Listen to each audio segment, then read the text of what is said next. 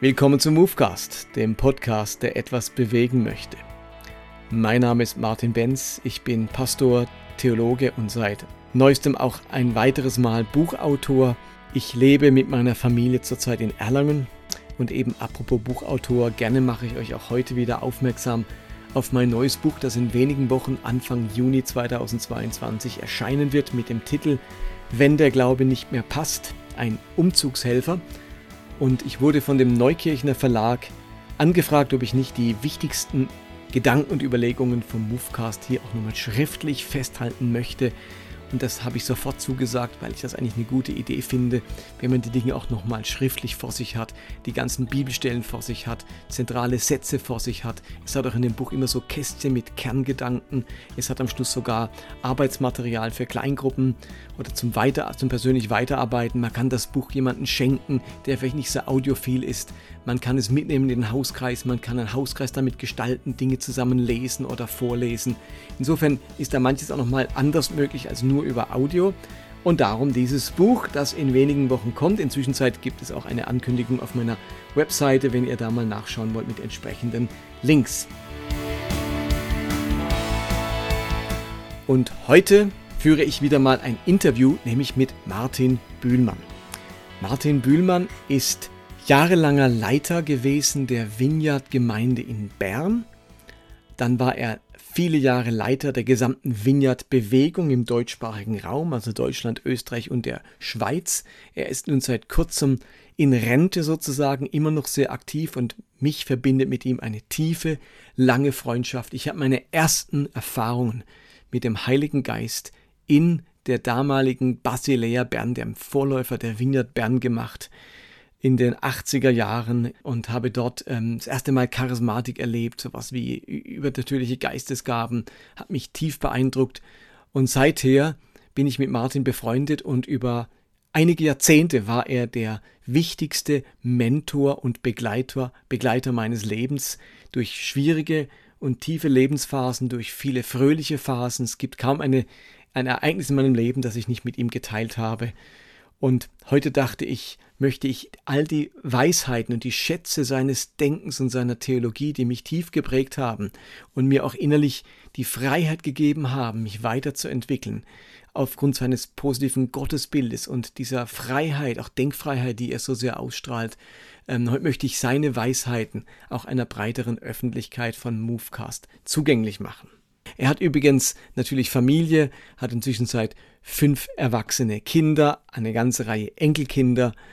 Das Interview haben wir per Zoom aufgenommen, insofern ist die Qualität nicht dieselbe, wie wenn ich hier ins Mikrofon spreche.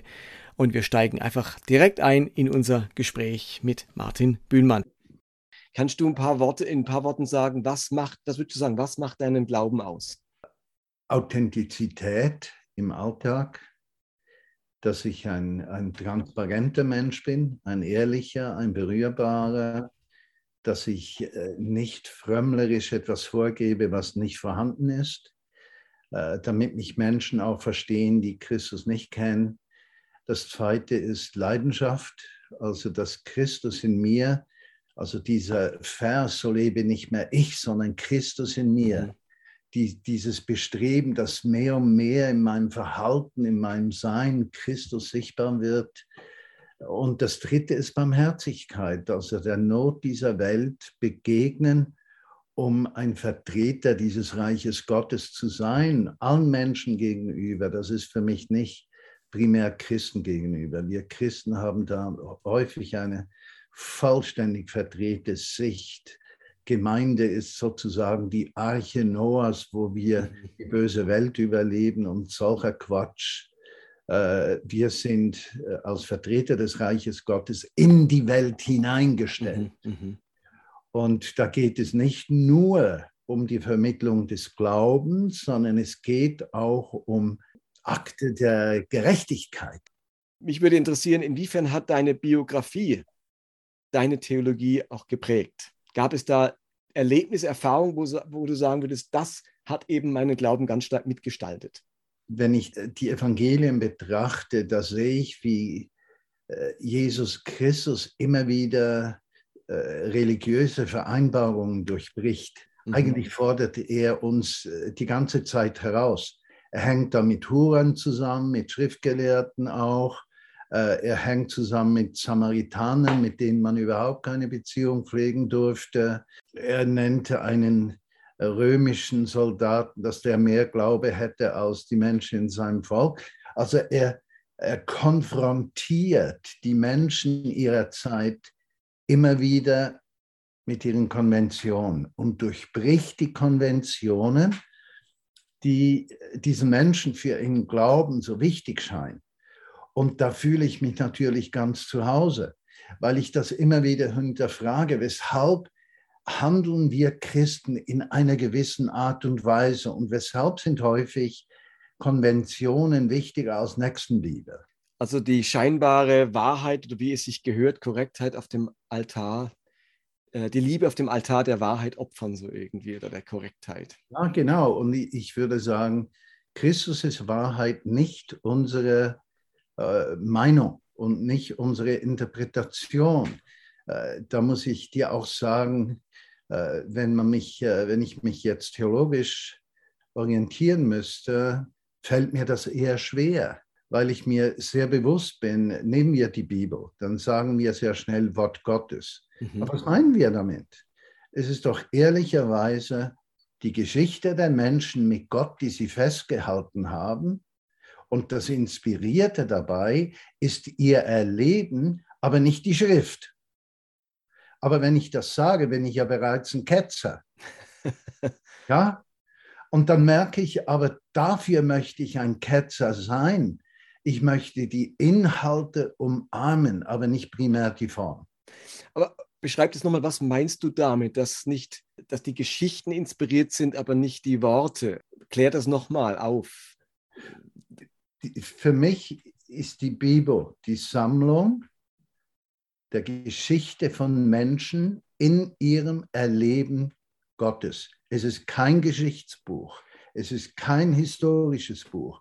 Es ist nicht wie der Koran, die, der Islam sagt, äh, der sei von Gott gegeben, ja? Oder wie Juden sagen, die Torah ist Gottes Wort, wobei im Judentum müsste man das dann noch beschreiben, wie ja. sie daran rangehen. Das äh, ist sehr unterschiedlich. Ich meine, die Lebendigkeit der Torah im Judentum entsteht durch das Streitgespräch. Mhm. Ja? Und ein Streitgespräch bedeutet, da ist unterschiedliche Herangehensweise. Bei uns würde man sagen Hermeneutik. Hermeneutik ja. ja. Aber unterschiedliche Herangehensweise.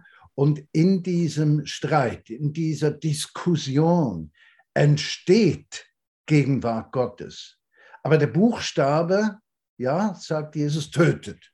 Das hast du wahrscheinlich nicht immer so über die Bibel gedacht. Ich erinnere mich, als ich dich kennengelernt habe, da hast du wahrscheinlich noch ganz anders über die Bibel gedacht. Was hat, wie hat sich deine Bibelhaltung entwickelt und was waren da entscheidende Stationen? Die Auseinandersetzung mit unterschiedlichen äh, Ansätzen zur Bibel, mhm. Hermeneutik, äh, nicht zuletzt äh, auch die historisch kritische, die von unseren Kreisen gerne verteufelt wird, aber die eine wertige Sichtweise ist, die aber ins Gespräch mit anderen Sichtweisen kommen muss. Mhm. Und erst dort eine Evolution des Verständnisses stattfindet, das hat mich sehr geprägt und dann Schritt für Schritt durch die Geschehnisse der Erlebnisse der Entwicklung von Vineyards hin zur Einheit mit der ganzen Kirche, besonders meine stark gewachsene Beziehung zur römisch-katholischen Kirche und ihre Theologie, äh, dann die Auseinandersetzung äh, mit äh, unseren Wurzeln, seien das die Methodisten mit Wesley, sei das in Herrn Huth das hat meine, mir eine Weite gegeben, wo ich plötzlich zu verstehen begann, dass die Interpretation im Heute und Jetzt immer wieder von vorne beginnt. Also du kannst nicht ausschließlich deinen Glauben heranleiten an der Theologie Geschichte. Mhm. Das hat einen Wert, aber nicht ausschließlich, sondern im Heute und Jetzt. Äh, Johannes 15, der Heilige Geist erklärt uns, was das Wort heute bedeutet. Ja. Oder wenn ich dann bedenke, äh, im 19. Jahrhundert oder bis ins 19. Jahrhundert, wie Christen überzeugt waren von der Sklaverei als Beispiel. Ja, ja. ja. Das ist für uns heute, das können wir gar nicht nachvollziehen. Ja, und auch biblisch gerechtfertigt wurde. Man hat also ja, Bibelstellen aufgetischt, ja. die man eben so verstanden hat. Dann sagst du, sind die wahnsinnig gewesen. Und das führt bei mir zu einer Haltung, dass, äh, wie Apostel Paulus sagt, Erkenntnis immer, dick immer mhm. Stück, Stückwerk ist, ja. Immer. Und dass wir darauf vertrauen, dass der Heilige Geist, Johannes 15, uns inspiriert, die Geschehnisse der Welt, die Entwicklung der Kirche, den Willen Gottes im Heute und Jetzt neu zu beurteilen. Jetzt ja. mag ja sagen, ja, aber du lieber Himmel, dann bist du ja der Beliebigkeit äh, mhm. hingegeben. Das empfinde ich eben nicht, weil ich davon ausgehe, so lebe nicht mehr ich, sondern Christus in mir. Also die Verwurzelung meines Glaubens ist in Christus und nicht in Kirche und nicht in Theologie, sondern diese authentische, echte, tiefe, leidenschaftliche Beziehung zu Christus. Aber könnte man da nicht sagen, dass diese Art der Hermeneutik, die sich immer wieder aktualisieren muss, die auch mir ganz viel Verantwortung zuspricht, nur für reife, leidenschaftliche Christen funktioniert und für die anderen wäre es besser, sie haben so ein bisschen eine klare, statische Hermeneutik, wo ihnen gesagt wird, wie sie es auszulegen haben. Ist das dann nicht das Vorrecht für die besonders Geistgeleiteten? Naja, also das, das, ist, das ist für mich dann schlimm. Also ein Problem haben wir in der christlichen Welt. Wir entmündigen Menschen zu eigenen Schlüssen zu kommen. Wir suchen eine Uniformität mhm. des Glaubens. Und das finde ich abscheulich. Denn Einheit, auch wie die Bibel es nennt, äh, Johannes 13, Johannes 17, Einheit ist ein Resultat unterschiedlicher Sichtweisen. Sonst ist es Einheitlichkeit. Also Einheit mhm, mh. bedarf immer der Unterschiedlichkeit. Ja. ja, das kann ich auch bestätigen. Ich glaube, das hatte ich immer ausgezeichnet, auch als Bewegungsleiter der Vineyard, mit ganz vielen unterschiedlichen Vertretern von Kirchen, Denominationen Kontakt knüpfen zu können, und zwar einen ganz positiven, wohlwollenden Kontakt, wo andere Bewegungsleiter eher bemüht waren, sich abzugrenzen, zu klären, wer sind wir, was geht, was ist drin und draußen. Das Bedürfnis habe ich bei dir nie empfunden, sondern mehr eben, was können wir lernen, wo können wir Schenkende sein und wo werden wir Beschenkte durch diese Begegnungen mit anderen. Ja, ganz genau. Ich meine, in christlichen Kreisen findest du oft die Haltung, wir wollen alles weggeben, was Gott uns gegeben hat. Wir wollen diesen Reichtum nicht für uns behalten. Das ist für mich ein Ausdruck des Stolzes und nicht der Demut. Ja, ist ein bisschen so imperialistisch, gell? Ja, ja, ich muss ja nichts lernen. Aber die anderen können alles von mir lernen. Mhm. Ich meine, was ist denn das? Und jetzt hast du viel über Bibelverständnis gesagt. Mich würde noch interessieren, wie hat sich dein Gottesbild entwickelt? Weil ich bei dir auch ein ganz spezielles Gottesbild wahrnehme. Ja, am Anfang äh, war durch meine Sozialisierung pfingstlich, charismatisch, war diese Nähe, diese Innigkeit noch nicht vorhanden, sondern Schwerpunkt war Gehorsam aus Respekt. Und ich würde sagen, Respekt, nicht Angst. Aber im Laufe der Zeit durch meine Verantwortung, meine Fehler, aber auch im Begegnen mit fehlerhaften Menschen, habe ich gemerkt, Moment, da ist vor allem ein Vater. Ein Vater, der immer da ist, zugänglich, sich nicht verschließt, der mich kennt. Der ist nicht immer einverstanden mhm. und klatscht nicht immer. Der kann auch mal eine richtig dicke Anweisung geben. Aber da ist Vaterschaft, da ist Zuhause sein. Aber wenn du angekommen bist, dann streitest du dich nicht primär um Lehrsätze oder um Überzeugungen und Theologie, sondern du beschäftigst dich damit, wie kann dieser Christus aus mir raus? Wie kommt der raus? Und da kommt für mich diese Innigkeit der Vaterbeziehung auch äh, die Innigkeit zu Jesus. Er ist der Erstgeborene, also bin ich ein Bruder, ja? Mhm. Äh, ich habe einen guten Bruder, der kümmert sich. Ist mein älterer Bruder übrigens, ja, Jesus. Mhm, mh, mh. Und der kümmert sich und äh, der freut sich mit mir, der streitet mit mir. Wir sind eben Brüder. Und du hast es gerade eben erwähnt, ein Satz, den du immer wieder gesagt hast, gerade wenn es darum ging, wie entwickeln sich Christen oder Jüngerschaft, wie betreiben wir die? Und da hast du immer den Satz gesagt, erst Mensch, dann Christ. Ja. Hat mich tief beschäftigt, dieser Satz, bis heute. Kannst du da noch was dazu sagen? Was meinst du mit erst Mensch, dann Christ? Also ich habe oft erlebt, Martin, dass Christen so eine Trennung machen. Die guten Christen, die kommen in den Himmel. Und die bösen Nichtchristen, die fahren zur Hölle. Und das hat dann bei mir so ein Identitätsproblem ausgelöst. Was bin ich jetzt, ein Mensch oder ein Christ? Und dann zu merken, ja Moment, das ist eine falsche Sichtweise. Wir sind Gottes Samenkörner in dieser Welt. Er sät uns in unterschiedlichster Weise dorthin, wo er will. Dich hat er gesät nach Erlangen, ja. Mich hat er in Bern gesät, in Sigriswil, im Berner Oberland, in Berlin. Äh, ich bin ein Samenkorn und ich lasse mich in die Erde fallen und sterbe, damit Frucht kommen kann. Das ist meine christliche Sichtweise. Aber ich bin ein Mensch und für mich gibt es da keine Trennung zwischen guten Christen und bösen Heiden, sondern Johannes 3:16. So sehr hat Gott die Christen geliebt, dass er seinen Sohn hingab, sondern die, die Menschen. Die Menschen, Aber, die Welt, ja. Ja, und ich mache so Erlebnisse. Da haben wir einen Maler, der ist, kommt aus dem Kosovo, ist Muslim. Und wir sind Freunde geworden und spaßen rum. Und dann frage ich ihn mal, du, hör mal, betest du auch? Ja, ich bete nicht so äh, in, äh, in der äh, Moschee, aber ich bete in meinem Herzen und ich sage zu ihm, oh, genauso bete ich auch.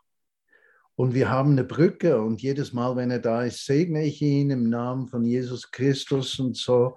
Und ich merke, ich versuche jetzt nicht, diesen Menschen zu überzeugen von der Kraft des Evangeliums. Das schafft der Heilige Geist ohne mich. Was er aber nicht schafft, der Heilige Geist, ist durch einen Menschen zu einem Menschen zu gehen, auf einer gemeinsamen Ebene des würdevollen Umgangs, des Respektes und der Liebe. Aber wozu braucht es dann Evangelisation? Was würdest du sagen? Ah, Evangelisation ist für mich ganz wichtig, ist das Samenkorn. Ist das Samenkorn und wie wir in der Geschichte der unterschiedlichen Böden sehen, äh, das eine fällt an den Wegrand, das andere unter die Dornen, äh, das Gestein und äh, das dritte fällt auf guten Boden. Da habe ich überhaupt kein Problem. Also ich spreche laufend über meine Gottesbeziehung, aber die, eine Aussage, bekehre dich, sonst gehst du zur Hölle, die ist für mich nicht akzeptabel.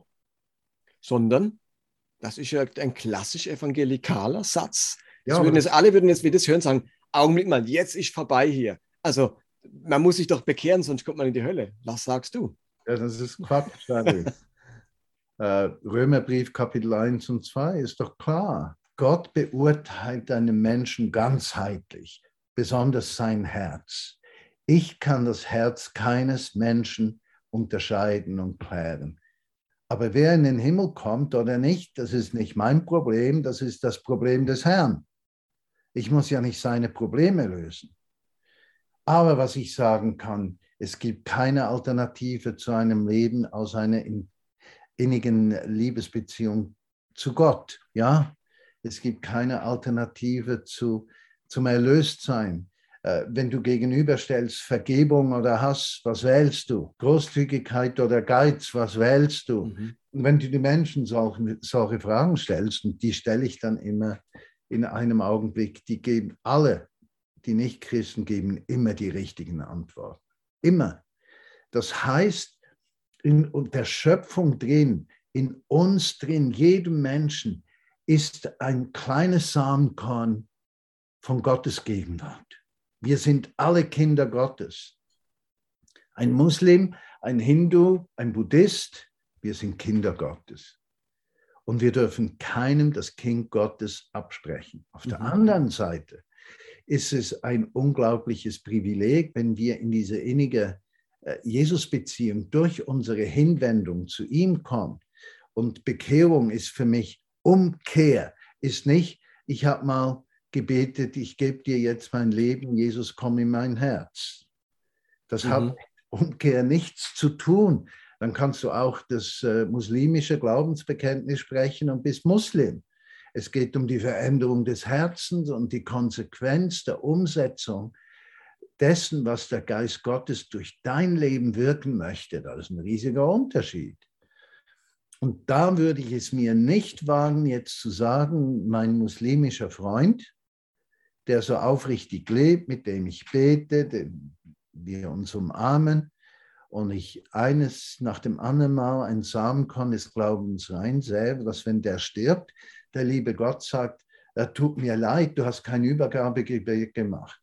Überstell, stell dir mal diesen Irrsinn vor. Das kann es ja gar nicht sein. Sondern wenn dieser Mann im Rahmen seiner Offenbarung aufrichtig gelebt hat, sieht Gott sein Herz. Punkt. Und ob er ihn dann reinlässt oder nicht, ist doch Gottes Sache. Ich muss dankbar sein, wenn ich reinkomme. Also das sind das sind andere Töne, wie ich sie in den klassisch evangelikalen Kreisen höre, die mir natürlich sehr sympathisch sind, was du sagst. Kannst du auch nochmal vielleicht auf den Punkt bringen oder ein paar Dinge nennen, was du kritisch siehst an der evangelikalen Bewegung? Du forderst mich ja geradezu heraus. Aber ich, ich denke, zwei Dinge, Apologetik. Man versucht, den rechten Glauben zu verteidigen und nicht das rechte Leben. Es geht um das Christenleben nicht um die Glaubenskonzepte.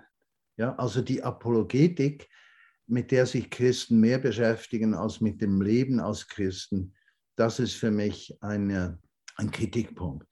Aus diesem Grund, als ich äh, sozusagen quote unquote Bischof wurde in der Vineyard-Bewegung, da hatte die amerikanische Vineyard, die uns freigesetzt hat als eigenständige Bewegung, hatte ein Glaubensbekenntnis und meine erste Tätigkeit als Leiter der Bewegung war, am ersten Tag, ich habe das beseitigt. und ich habe gesagt, das Apostolikum genügt uns, weil ich vor allem einen gemeinsamen Boden mit anderen Christen suchte. Wo ist der breiteste gemeinsame Nenner? Und habe immer gesagt, lass uns nicht in eine apologetische Falle hineingeraten denn wir wissen nicht, ob wir einen Glauben verteidigen, der morgen nicht mehr Gott gewollt ist. Und das Zweite, was mich herausfordert, ist diese biblizistische Vorgehensweise der Evangelikalen. Also es ist nicht mehr eine Frage der Interpretation oder wie wir gesagt haben, der Hermeneutik, der Herangehensweise, man ist unfähig, unterschiedliche Dinge zu akzeptieren und zu verstehen, sondern man sieht nur die eigene Überzeugung. Wobei ich mich korrigieren muss. Durch meine Tätigkeit mit Miteinander für Europa oder den christlichen Konvent Deutschlands, ja. durch meine Zusammenarbeit mit der evangelischen Kirche, römischen Kirche, äh, das sind schon andere Signale. Also mhm. da ist eindeutig, gehen Menschen ein, äh, aufeinander zu, auch in Freikirchen. Also äh, das wäre jetzt falsch, da einen Rundumschlag zu ja, machen. Alle über einen Kamm zu scheren, ja. Ja, das, das geht nicht, das ist nicht so. Ja. Nun haben wir viel über Theologie, Glaube gesprochen. Du hast aber auch in deinem Leben schwierige Momente erlebt, Schicksalsschläge erlebt. Und als ich so einen Schicksalsschlag erlebt habe, hast du einen Satz gesagt, der war, der ist für mich zum Lebensretter geworden ähm, oder zum Hoffnungsspender. Und ich ist das bis heute, nämlich du hast mir gesagt, Gott kann aus Trümmern Paläste bauen. Ja. Da ging es mir mal ganz schlecht, wo mein Leben in Trümmern lag. Und dann war dein Satz, Gott kann aus Trümmern Paläste bauen. Kannst du zu dem Satz ein bisschen was sagen? Ähm, auch aus deiner eigenen Geschichte, denn du hast ja auch Dinge erlebt, die schwierig und herausfordernd waren ist nicht geistig, sondern ganz menschlich. äh, Schicksalsschläge. Wie kommst du auf diesen Satz? Wie kannst du so einen Satz sagen? Das hat damit zu tun, dass ich oft in unseren Kreisen gesehen habe, wenn du nicht einem gewissen einer Vorstellung entsprichst, dann wirst du abgesägt. Also sagen wir, ein Pastor geht durch eine Scheidung, dann darf er nicht mehr Pastor sein. Oder ein Pastor, eine Pastorin, die fallen in Sünde, dann ist Ende Feuer. Und das ist in so tiefen Widerspruch zum Evangelium. Und dann zugleich die Einteilung von Christen, die es schaffen und Christen, die es nicht schaffen. Und wir lieben es, die Verletzten zu erschießen. Ja? Mhm. Also wenn einer schon am Boden liegt, am Verbluten ist, dann erschießen wir den noch damit die Gemeinde rein bleibt. Ja, mhm. das wäre ja nicht gut, wenn die nicht rein wäre. Und da kam mir dieser Gedanke, Gott kann aus Trümmern Paläste bauen. Und das hat mich selbst ungemein inspiriert, als mir das aus dem Mund kam, weil ich merkte, mein Leben ist nicht ist manchmal auch in Trümmern. Und drei Töchter von uns wurden vergewaltigt. In der Gemeinde große Fehlentscheidungen getroffen. Äh, weiß ich was, es gibt hunderte von Gründen. Mhm. Und dann eben nicht dort stehen zu bleiben. Ich habe versagt, bin Trümmer, da wird nie mehr was draußen. Mhm. Den meisten, meisten geistlichen Leuten, denen ich begegnet bin, wenn die irgendeinen Zerbruch gehabt haben, ist ihr alles zerbrochen. Mhm. Alle Lebenssäulen sind dann zerbrochen. Alles, alles. Und zwar restlos alles. Und es war wie eine Wunde, die nie mehr weggeht. Und dann zu sagen, ja nein, Christus ist ja genau deshalb gekommen, mhm. damit wir, wenn wir zerbrochen sind, Hoffnung entwickeln, dass er unser Leben wieder aufbaut. Und ein Verwundeter, der braucht Freunde, die ihn tragen, nicht Freunde, die ihn schlagen. Ja, das hat mir unglaublich gut getan und ich finde, das ist ein, ein, eine Hilfe, auch mit eigenen Fehlern und Zerbrüchen umgehen zu können.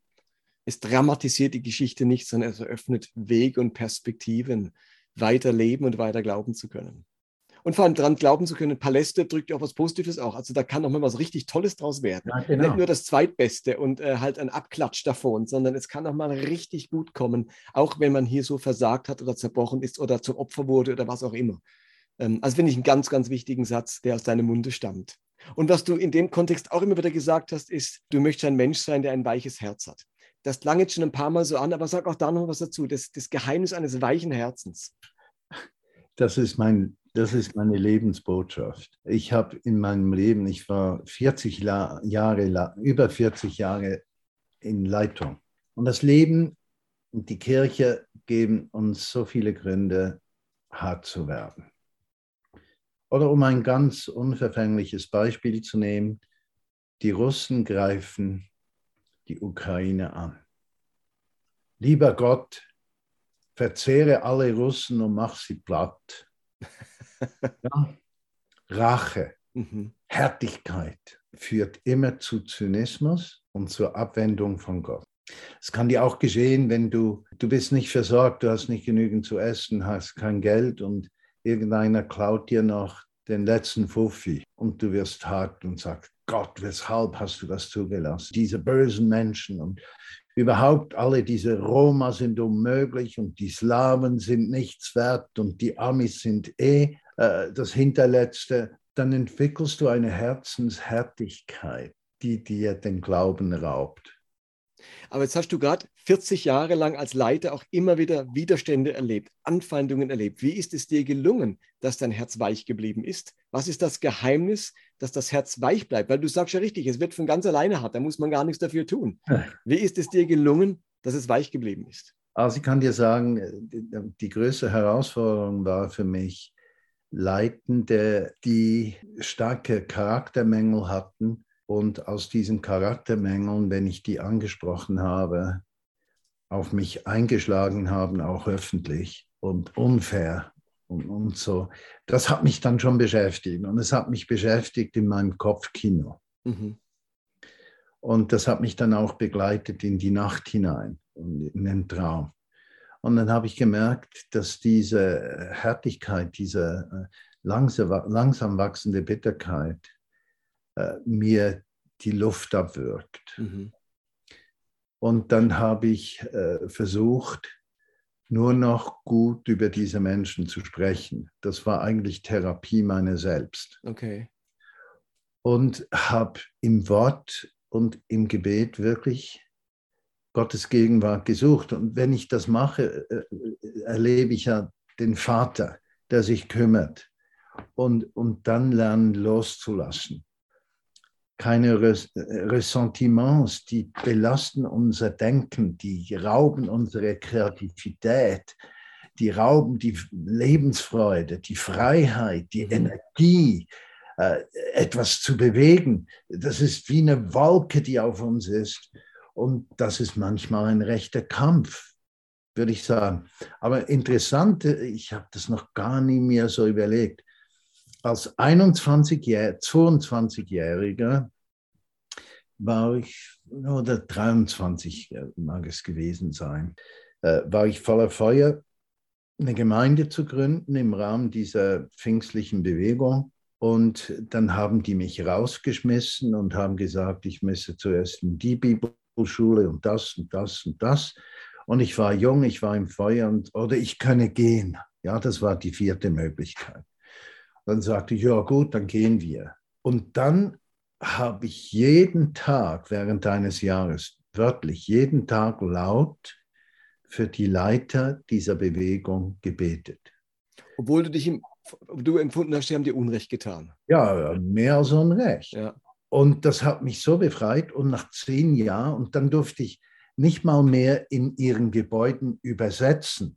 Die haben mir dann gesagt, sei dankbar, dass du überhaupt in unserem Gottesdienstraum sitzen darfst, ja, weil du bist ein Rebell. Mhm. Okay.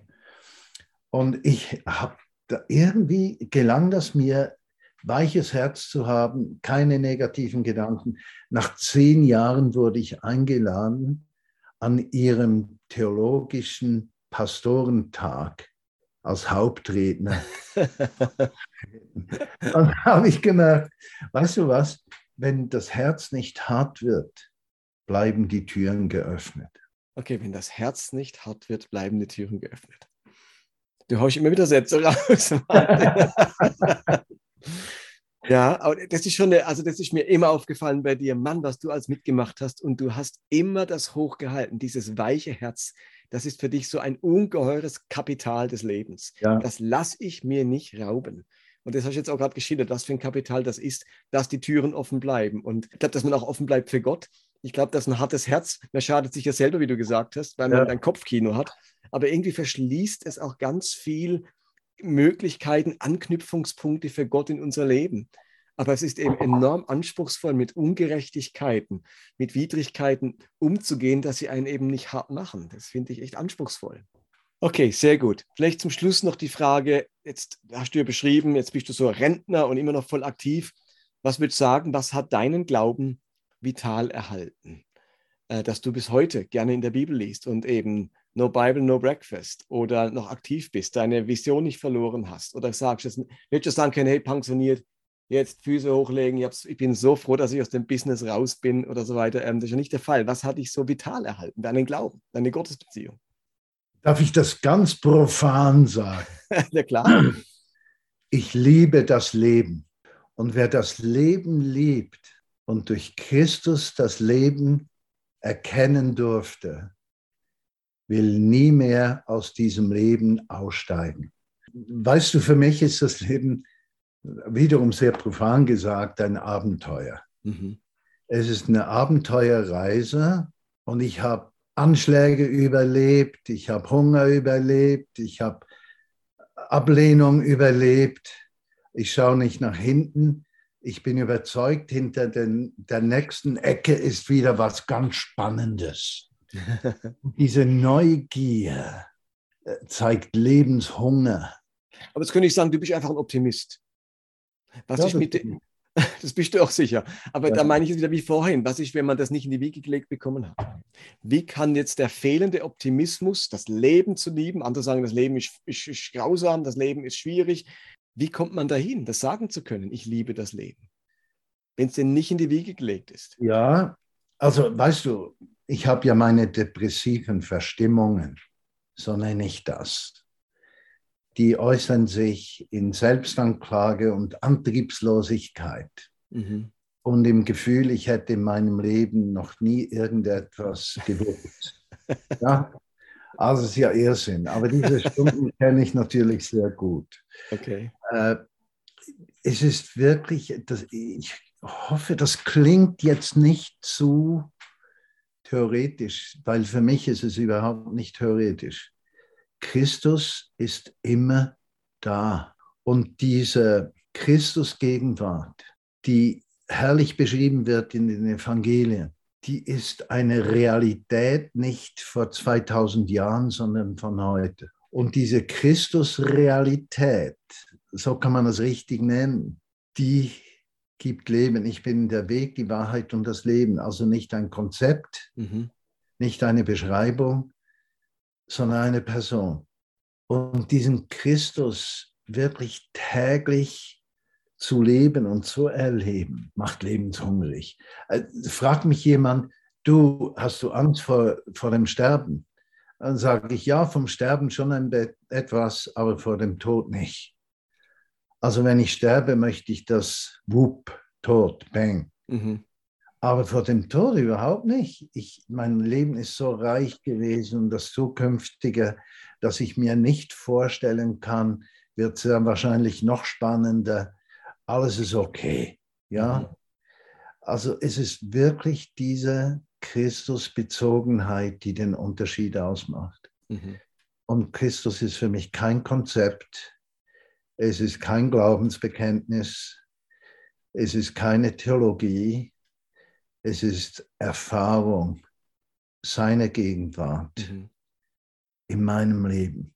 Ja, eine Frage habe ich noch, die, die will ich nicht beenden. Mich würde doch deine Perspektive auf die Kirche interessieren. Was die Zukunft der Kirche? Was, was geht dir durch den Kopf? Du denkst so lange, schon seit so vielen Jahren über die Kirche nach. Und äh, die Kirche ist durch solch viele Veränderungen gegangen, steht gerade vor großen Krisen, Kirchenaustritten, Missbrauchsfälle und auch die evangelikale Welt ist nicht mehr in der gleichen Vitalität äh, in Deutschland, wie es mal war. Was ist deine Perspektive auf Kirche in der Zukunft?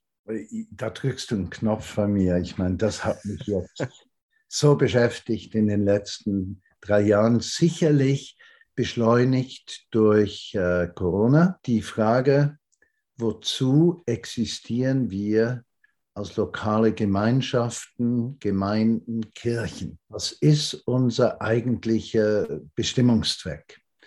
Und da bin ich auf einen Begriff gekommen, der mein Herz richtig füllt. Gärten der Hoffnung. Wir sind Gärten der Hoffnung. Und für mich ist weniger die Größe einer Gemeinde oder die Liturgie einer Gemeinde oder die Theologie einer Gemeinde maßgebend, sondern das Überleben der Kirche wird abhängig da sein davon, ob wir, ob wir Hoffnung verbreiten, ob Menschen, die in ihrem Leben herausgefordert sind, bei uns ein Hoffnungslicht sehen. Und das Schöne beim Gedankengärten der Hoffnung, es gibt große Gärten, kleine Gärten, mhm. Gemüsegärten, Blumengärten, Balkongärten, Hinterhofgärten. Es gibt riesige Pflanzungen und ganz, ganz kleine, ganz unwichtig. Die Größe spielt überhaupt keine Rolle. Aber was geschieht, vermitteln diese Gärten Hoffnung. Wir haben hier bei uns in Sigriswil in der Schweiz, im Haus, wo wir leben, äh, so Polsterpflanzen in allen Farben. Und dann gehen Fußgänger am Sonntag vorbei und bleiben stehen und sagen, wow, ist das schön. Schau mal die Farbe und schau das. Das ist für mich Gemeinde. So muss es sein. Menschen, die in Berührung kommen mit der Gemeinschaft von Christen, dass sie stehen bleiben. Dass sie sagen, wow, schau mal. Mhm. Gärten machen Freude, Gärten versorgen aber auch.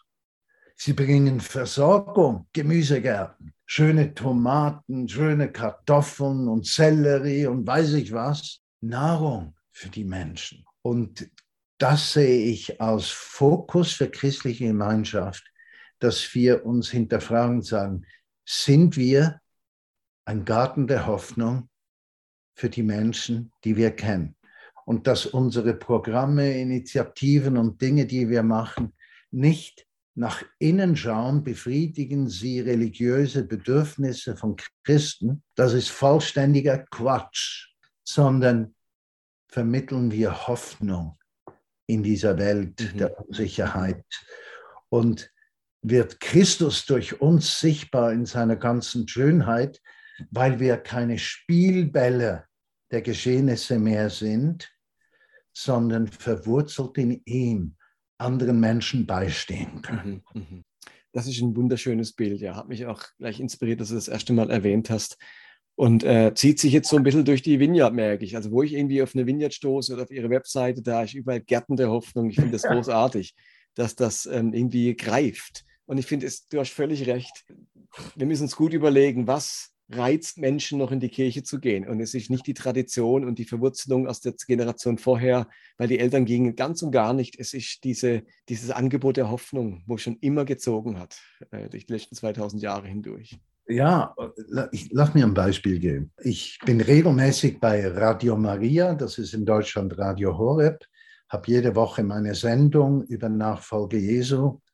Und da sagt mir der Direktor mal, aber Martin, als Radio Maria sind wir ja eigentlich auch ein Garten der Hoffnung. Und ich habe gedacht, genau. Dann sagt ein Geschäftsmann, dem ich äh, im Moment helfe im Aufbau äh, eine, eines Dienstes für kleinere und mittlere Betriebe, die in Schwierigkeiten gekommen sind, sagte zu mir, du, wir sind ja auch ein Garten der Hoffnung.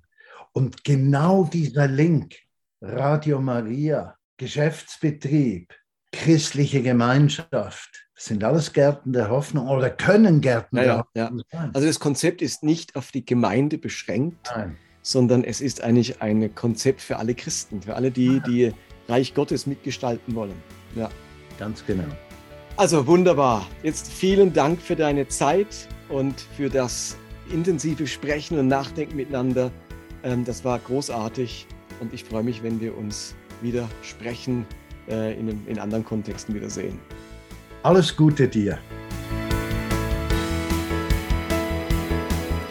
Das war Movecast für heute. Ich hoffe, es hat euch inspiriert, das Interview mit Martin Bühlmann. Ich freue mich, wenn ihr mir Rückmeldung gebt oder Feedback schreibt. Ich freue mich, wenn ihr mal auf meiner Webseite vorbeischaut, www.movecast.de. Ansonsten wünsche ich euch gute Tage, Gottes Segen, Frieden, Shalom allen miteinander. Bye bye.